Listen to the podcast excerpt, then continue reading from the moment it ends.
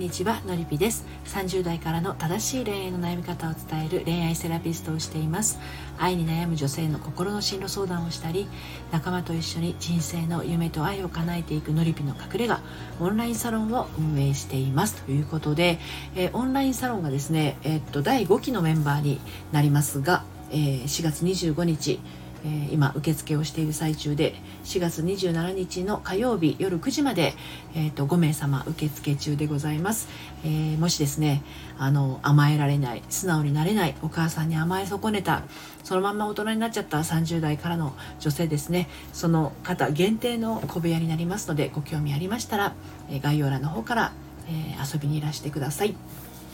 はい、ということで、えーと今日はですねあの彼に甘えられない本当の理由ということについてねささっとお話をしてみたいと思います。あの彼に甘えられない本当の理由っていうのはあの最近起きてる出来事じゃないんですよ原因となってることはね。うん、でそもそもその何て言うのかな。彼に素直に甘えたり頼ったりすることができないと何が起きちゃうかっていうことをまずお伝えしようと思うんだけれどあのそういうことがね素直にできない人っていうのはね一人で頑張りがちなんですよ。うん、一人で何でもやろうとする。一人で抱えてしまう。一人で背負い込んでしまう。そして人に頼ることができない。甘えられない頼れないっていうことなんですよね。うん、でこういう人たちが何を思ってるかっていうと頑張らないこととか人に頼ることとか甘えることをですね悪だと思ってるんです。しちゃいけないことって思ってるんですね。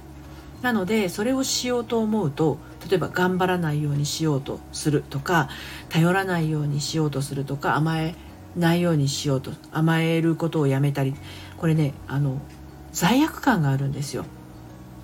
うん、頑張らないこととあと頼らないこととそれから甘えるっていうことをやろうとすると罪悪感が生まれますだって頑張ったり、うんと、頼ったりっていうことでずっと生きてきてるからそれをやめると自分の中には価値が残らないっていう気持ちになっちゃうんですよね頑張ってる自分はそこにいてもいいんだけど頑張ってない自分はここにいたらダメだとか人に頼らず一生懸命やってる自分は誇らしいけどねあの人に頼ってばかりいて甘えてる自分は情けないとか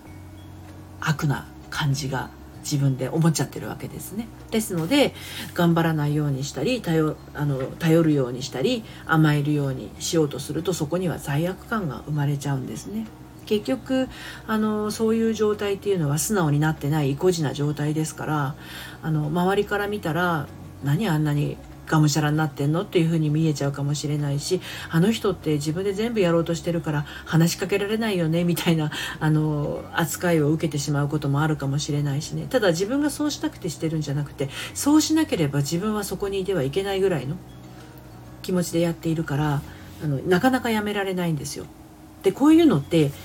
最近起きてる出来事じゃないんですねさっきあのねアーカイブに残してないお昼のライブアイロンかけしながらのライブでもお話をしたんだけどこういうのって過去の記憶にも残らないところに自分で思い込みを握りしめてあの掴んじゃったってことなんですよね。でさっきもねライブで例えを出したんですけどちっちゃい子ってあのなんだろう自分で握りしめてるものって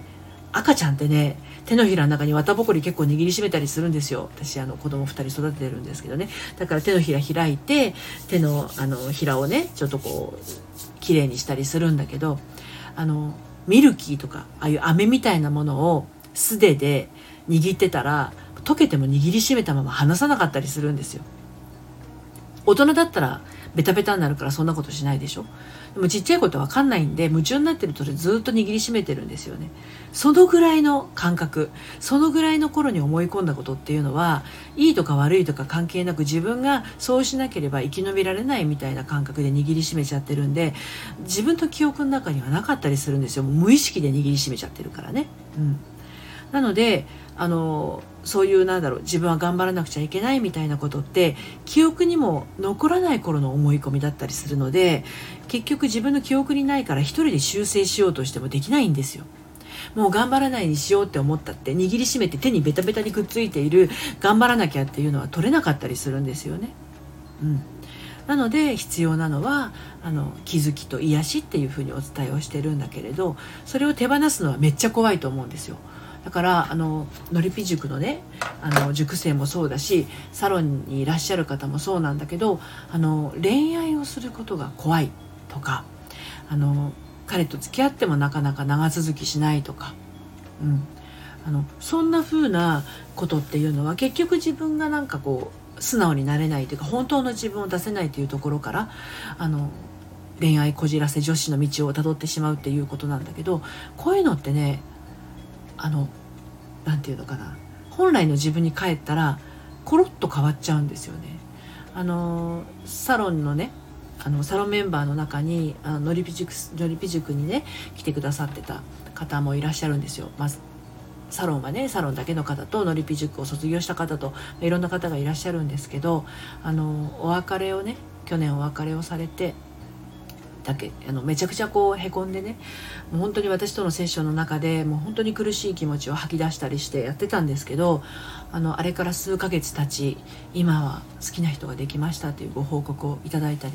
でそういうのもやっぱり自分の気持ちと本当になんだろう吐きそうになりながら向き合ってやってたんで、まあ、そんなに苦しい思いをしなくてもいいんだけどやっぱり安全基地とか安全地帯っていうあのこの人なら話しても大丈夫だっていう状況がなかったらなかなかその自分の思いっていうのはね苦しくて苦しくって解消できないんですよね。うん、だから自分の友達でもいいと思うんですよ。心から信頼できる友達がいたりとか自分の親だったりとか何でも話せる人が身近にいたらその人に何の否定もされずに話を聞いてもらってそこから気づきを得ることもあるかもしれないんだけれどやっぱりその心理の部分っていう風になってくるとある程度そういう経験値を持っている人にあのただそれもね信頼できる人じゃないと難しいと思うのでもちろん私じゃなくてもいいと思います。自分であこの人の言ってることってなんかわかるなとかこの人に話を聞いてもらいたいなっていう人がいたらその人にね早めにアクションをとってあの胸の内を聞いてもらえる機会があるんだったらあの聞いてもらったらいいと思いますよ。